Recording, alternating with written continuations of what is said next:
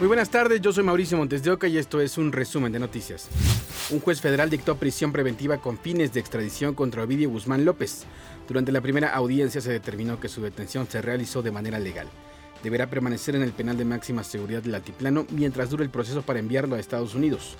Se presentó una carta diplomática del gobierno de los Estados Unidos, ya que en una corte en Colombia se le requiere por tráfico de drogas.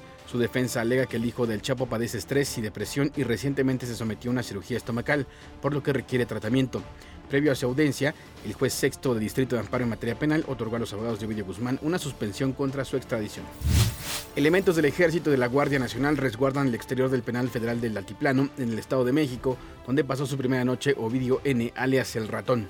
Además, se mantienen retenes en los caminos aledaños.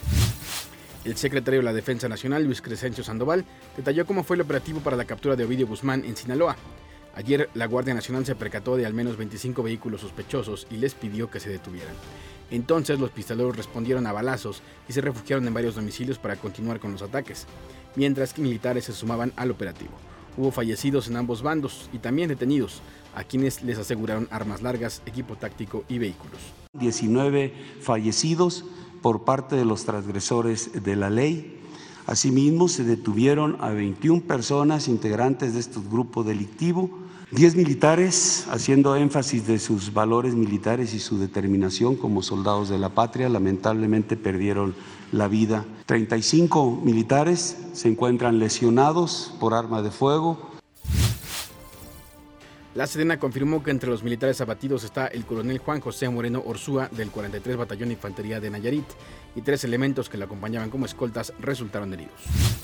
La Secretaría de Seguridad Pública y Tránsito Municipal está trabajando en el retiro de vehículos calcinados en Culiacán, Sinaloa.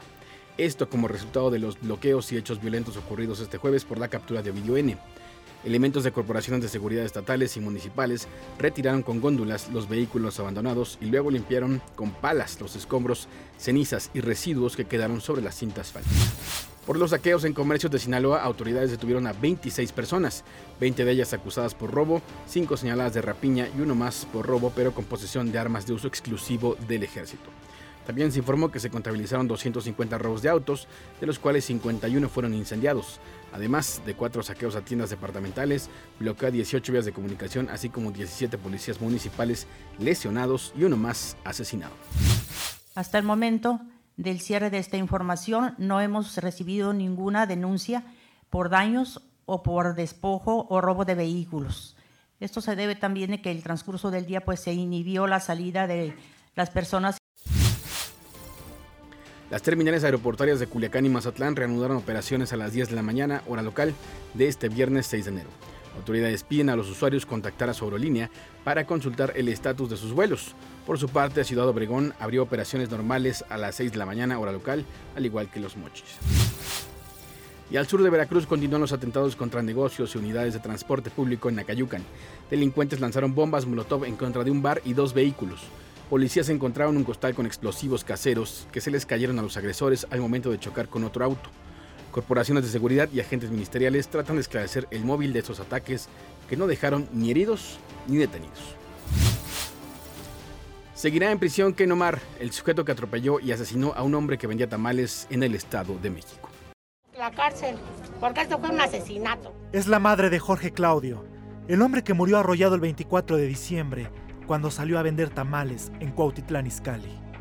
Este jueves se reanudó la audiencia de Ken Omar, quien conducía el auto en presunto estado de ebriedad. La primera audiencia fue el domingo, pero sí pidió un receso. Lo que queremos es justicia, que esta persona no quede impune porque eh, ni con una reparación del daño se va a poder este, pues arreglar todo esto. No es como simplemente dar dinero y salir y ya o sea, creo que eso no, eso no es justicia para nada, porque se arrebató una vida de una persona.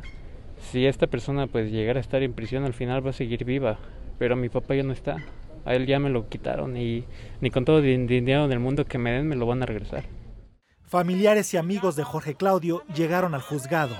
La audiencia reinició a las 13 horas con 30 minutos. Se pidieron tres recesos. Durante su desarrollo, Ken Omar ofreció disculpas a los familiares de la víctima. Con valores, se hubiera detenido si le era mi papá, estuviera ya con vida o no, pero eso hubiera significado mucho para mí, eso quizás hubiera cambiado el escenario.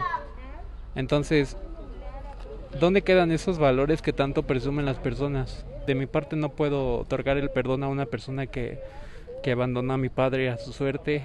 En un principio, Ken Omar enfrentaba el delito de homicidio culposo, pero después se reclasificó a homicidio con dolo eventual. Al parecer hubo irregularidades en el actuar de ministerios públicos, peritos y policías de investigación de la Fiscalía Mexiquense, por lo que la misma dependencia lo separó del cargo e inició una investigación.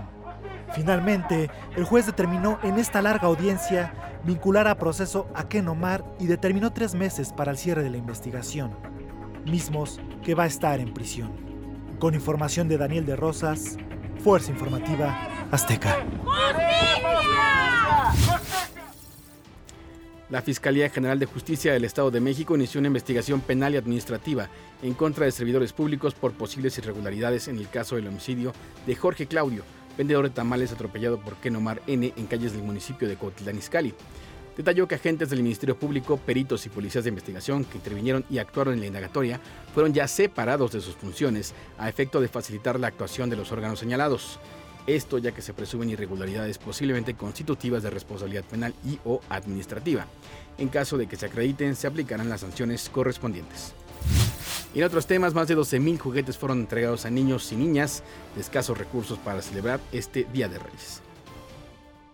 Elementos de la Secretaría de Seguridad Ciudadana ayudaron a los Reyes Magos a repartir juguetes, dulces, rosca y chocolate a niñas, niños y la ciudadanía.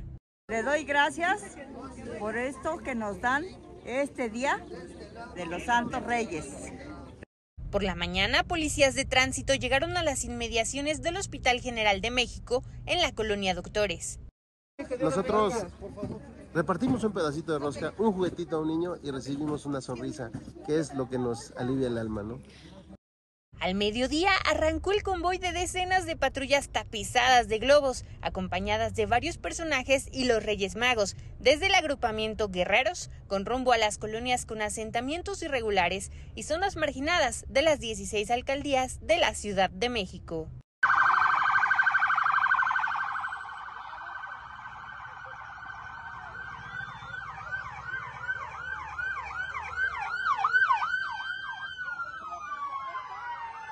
Al llegar, las familias salieron a recibir sus regalos. Se repartieron más de 12.000 juguetes, entre ellos pelotas, muñecas y carritos. Una pelota y unos dulces. ¿Estás contenta? De esta manera, los elementos policíacos brindaron un momento de alegría y cercanía con las y los niños de la capital. Para ADN 40, Karen Ortega. Fuerza Informativa Azteca. Hasta aquí las noticias al momento en este podcast informativo de ADN 40. Yo soy Mauricio Montes de Oca. Me encuentra en Twitter como arroba maumondeo. Nos escuchamos. Hasta la próxima. Feliz fin de semana.